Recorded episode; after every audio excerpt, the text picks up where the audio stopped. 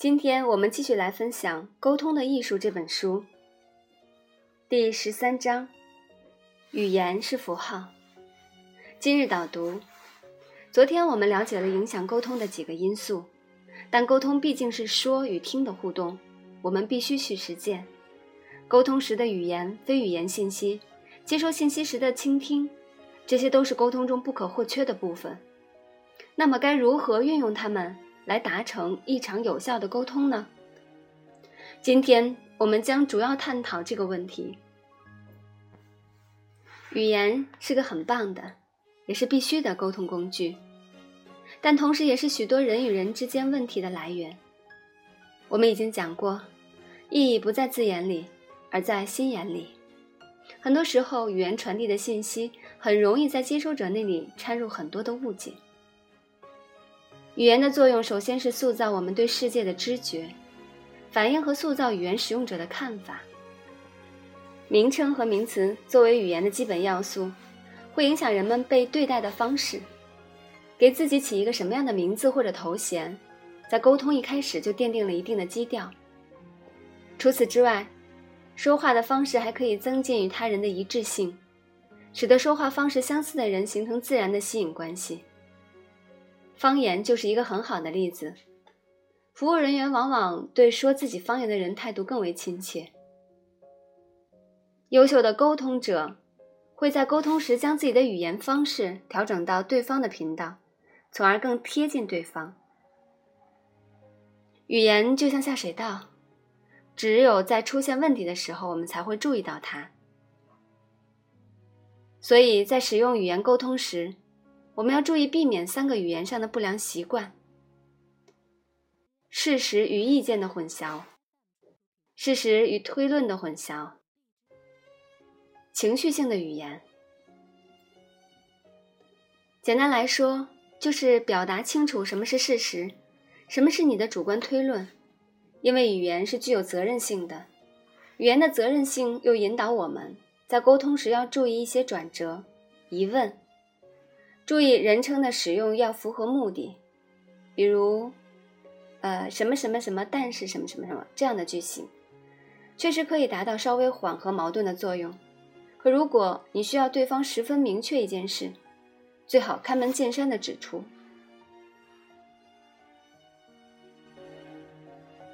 第十四章，性别、文化和语言。本书多次提到了性别和文化对于沟通技巧的影响。性别与语言的关系也会是让人感到困惑。男人与女人的说话方式存在着许多差异。男人谈话在于目的，女人谈话在于情感。男人追求对话的趣味，会牵扯许多笑话和温厚的戏弄，而女人的对话更多是关于情感、关系和私人问题。女人对话的形式上更多样一些，而男人趋向于得出结论的方式。基于性别的不同而导致沟通方式的不同，有太多的著作论述过了，这里就不再多做解释。建议真的有兴趣了解的人可以去搜索一下 PUA，那是一门专门剖析这些事情的学问。作者认为，不同的语言塑造并反映出不同的文化观，这就是语言相对主义。低语境文化会尽可能直接清楚、不含糊地表达感受及想法。高语境文化为了要促进社会和谐，会避免将话说得太具体。从文化区域来说，北美文化属于低语境环文化，而亚洲和中东属于高语境文化。看看亚洲那些国家领导人的发言吧，哪个不是慢条斯理、字斟句酌的？有些文化比较重视简洁有力的使用语言，而有些文化认为。语言应该要详尽，在一些社会里，正式程度显得很重要；然而在另一些社会里，比较看重非正式的用法。所以，我们要学会在不同的语境下使用不同的语言沟通方式。第十五章：非语言沟通，超越字词之外的信息。除了直接使用语言沟通。非语言沟通也非常重要。非语言沟通包括不用字词表达出来的信息，包括身体动作、声音、触碰、外貌、物理空间、物理环境、时间等。福尔摩斯不需要和人沟通就可以判定某一个人的身份和职业，这种技巧来自于仔细的观察沟通中那些非语言的信息。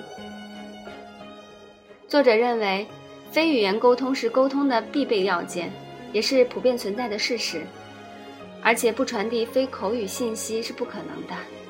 当我们面对面交谈时，一定会有语气、语调的信息。当我们书信交流时，字迹、标点的使用、回复时间的快慢，这些都是非语言沟通的因素。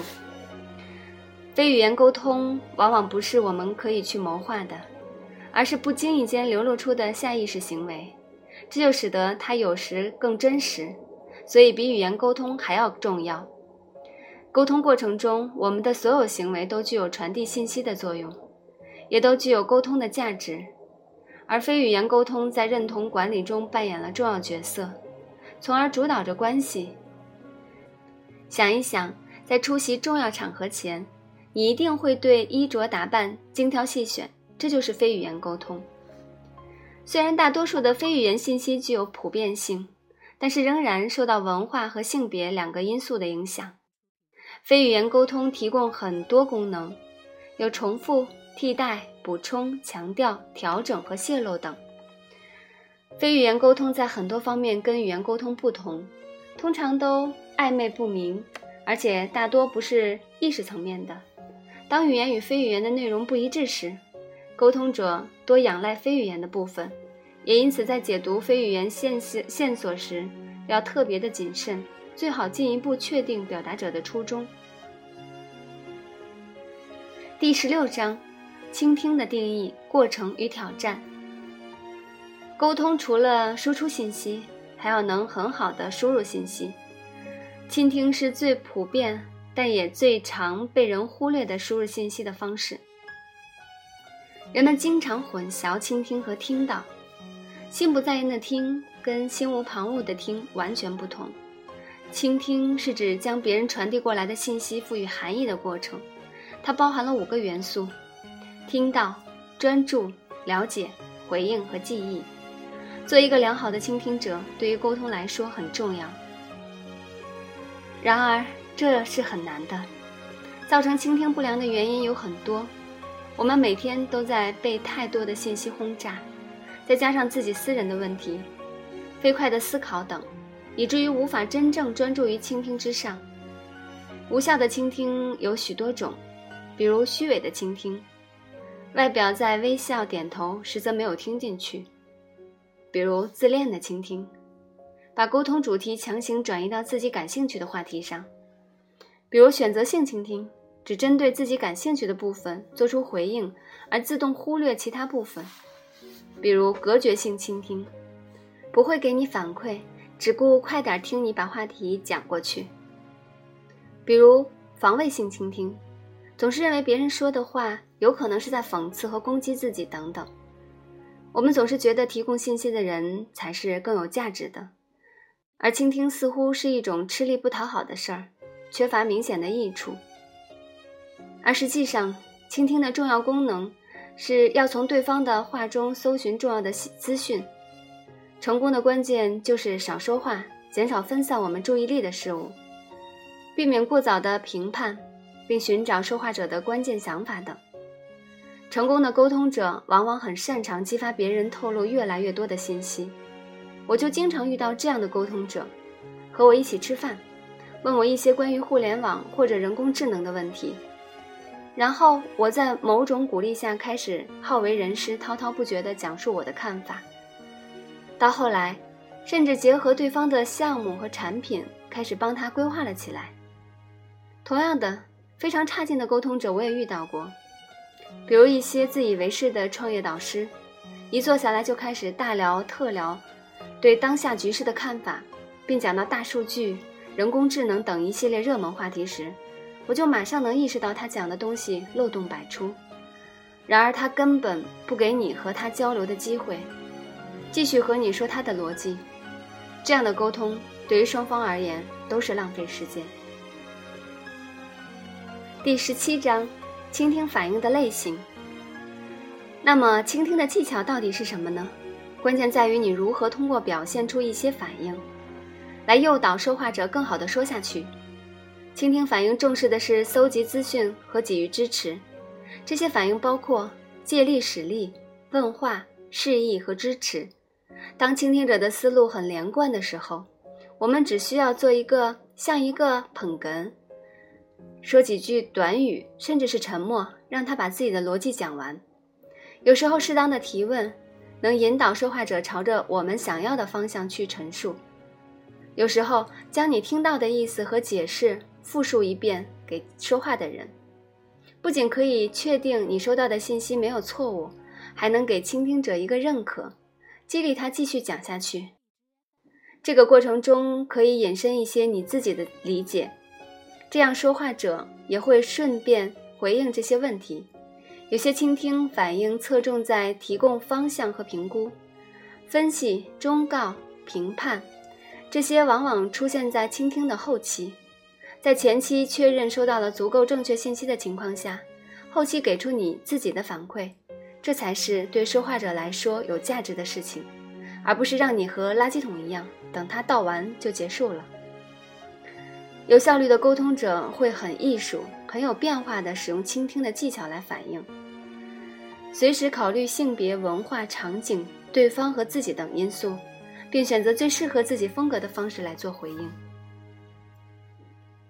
思考与讨论。今天我们学习了语言、非语言沟通和倾听。在沟通过程中，你会注意对方的非语言行为吗？在朋友当中，你是一个好的倾听者吗？好了，我们仍然带着今天的问题来结束今天的分享，啊，我们明天再见。